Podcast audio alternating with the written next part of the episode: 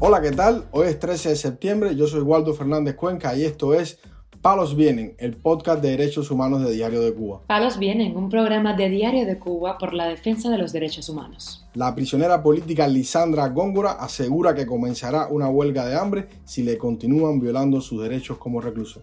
La seguridad del Estado advierte al reportero independiente Rolando Rodríguez Lobaina que su trabajo podría costarle la cárcel. Las autoridades amenazan a un preso del 11 de julio con enviarlo a un hospital psiquiátrico si sigue protestando dentro de la prisión. La prisión de Ahuica, en Matanzas, lleva cinco días sin suministro de agua, asegura la esposa de un preso del 11 de julio. Lo más relevante del día relacionado con los derechos humanos en Palos Vientos. Comenzamos informando que la prisionera política Lisandra Góngora Espinosa advirtió que podría plantarse si las autoridades de la prisión Los Colonos en la isla de la juventud limitan los derechos que le pertenecen como reclusa. La opositora así lo hizo saber en comunicación telefónica que le hizo al padre de sus hijos, Ángel Delgado. Estoy denunciando que no tengo privacidad para hablar con mi esposo ni con nadie las cosas que yo necesito y desee. Pues como yo estoy presa, yo tengo que hablar y decir por teléfono lo que la directora de esta prisión quiera y me permita que yo pueda decir. Ella dice que ella está autorizada a colgarme mi teléfono y a quitarme mi teléfono. Yo quiero que el mundo entero sepa que si a mí se me priva de las cosas que me pertenecen como reclusa, yo me voy a plantar. Desde ese centro penitenciario, Góngora Espinosa ha denunciado acoso y frases intimidatorias por parte de una reclusa común que, además, porta un cuchillo bajo consentimiento de las autoridades, ya que es la encargada de hacer trabajos de jardinería en el centro penitenciario. La situación de esta prisionera también ha sido denunciada por Ángel Delgado, el padre de cuatro de sus hijos, quien ahora asegura que en el cubículo donde convive con prisioneras que cumplen altas condenas, la opositora presenta afectaciones de salud por el hacinamiento del lugar. Lisandra se siente mal porque tiene eh, catarro y tiene la nariz tupida, porque dice que hay eh, eh, muchas presas que, ahí fuman y ella no fuma ni nada, ella es alérgica. Entonces ella está pidiendo que, la, que le pongan una cama para dar una ventana y no quiere. La prisionera política ha sido amenazada por la seguridad del Estado, según ha denunciado con anterioridad Ángel Delgado, con ser enviada a una cárcel en la provincia de Pinar Río o en el oriente del país por pedir su traslado a una prisión donde pueda ser visitada con frecuencia por sus hijos algunos de ellos menores de edad que, por los problemas de transporte para llegar a la isla de la juventud, pueden pasarse meses sin verla. Lisandra Góngora Espinosa, de 38 años, fue condenada en abril del pasado año a 14 años de prisión, acusada por los supuestos delitos de sabotaje, robo con fuerza y desorden público por su participación en Huila de Melena, provincia de Artemisa, en las protestas nacionales que tuvieron lugar en Cuba en el verano del año 2021. Informamos además que la seguridad del Estado amenazó al reportero independiente Rolando Rodríguez Lobaina con la posibilidad de ir a prisión, ya que en las palabras del represor, cualquier provocación en la actual situación del país puede costar la cárcel. Rodríguez Lobaina, director de la agencia independiente Palenque Visión, quien reside en el oriente del país, está de visita en la capital cubana, donde fue arrestado en la noche de este lunes. Tras ser liberado, el comunicador dijo al portal Martín Noticias que fue detenido en la casa de su hermana, en el reparto habanero de Marianao. Fui arrestado por el mayor de la seguridad del Estado, que se hace llamar Alejandro, en La Habana, junto con una patrulla que se apareció en la residencia de mi hermana, en la zona de Marianao.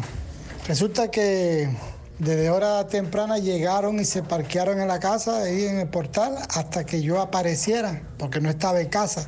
Fui arrestado y conducido al cuartel militar de Marianao. Uno los motivos era porque el, sábado estuve con algunos periodistas y, compatriotas en el Parque Cristo, en La Habana pues se suscitó que bueno, que como que yo estaba reuniendo gente y que había preocupación por mi presencia acá previo a la cumbre que se ha de efectuar en esta semana aquí en La Habana, la cumbre de los 77 más China. Además de las advertencias de que el país vive una delicada situación y que cualquier provocación cuesta la cárcel, que ese es el mensaje específicamente. Fui liberado en la mañana de hoy sin cargo y con esta advertencia. Desde ya se ha mantenido el autopatrulla merodeando la residencia de mi hermana acá en, en La Habana. El periodista independiente fue liberado en la mañana de este martes sin cargo y con la advertencia antes señalada. El gobierno de Cuba asumió en enero pasado la presidencia pro tempore del Grupo 77 Machina, cuya cumbre deberá realizarse en La Habana los próximos días 15 y 16 de septiembre. Palos viene. También damos a conocer que el prisionero del 11 de julio, Juan Enrique Pérez, fue amenazado por el jefe de la prisión de Quibicán, que se hace llamar Lolo, con enviarlo a un hospital psiquiátrico si el recluso continúa manifestándose dentro de la prisión informa este lunes en sus redes sociales el activista Marcel Valdés. A principios de este mes de septiembre, Enrique Pérez se manifestó en el patio de la prisión de Quibicán al sacar un pedazo de sábana que tenía escondido debajo de su ropa y que decía, abajo la dictadura, libertad para los presos políticos. Al momento de darse cuenta de esa acción, los carceleros lo esposaron y el jefe de la prisión le dijo a Juan Enrique que la próxima vez lo mandaría para un hospital psiquiátrico, ya que considera que tantas manifestaciones no son normales. Según narra Marcel Valdés, Enrique Pérez le contestó que si lo mandaba para el hospital psiquiátrico de Mazorra en La Habana, ahí también se iba a manifestar porque gritar libertad no es delito en ninguna parte del mundo, es un derecho. En otras ocasiones el régimen ha enviado a centros de salud mental a opositores y los hace pasar por personas con problemas de esa naturaleza, en especial aquellos que constantemente usan la protesta como método de mostrar su desacuerdo con el régimen. Casos anteriores han sido el de Daniel Llorente, el hombre que se manifestó con la bandera estadounidense el 1 de mayo del 2017 en el desfile tradicional por el Día Internacional de los Trabajadores. Para finalizar, damos a conocer que en el penal de Ahuica, en Matanzas, hace cinco días que no tienen suministro de agua por una avería en una de las bombas que lleva el vital líquido a la prisión.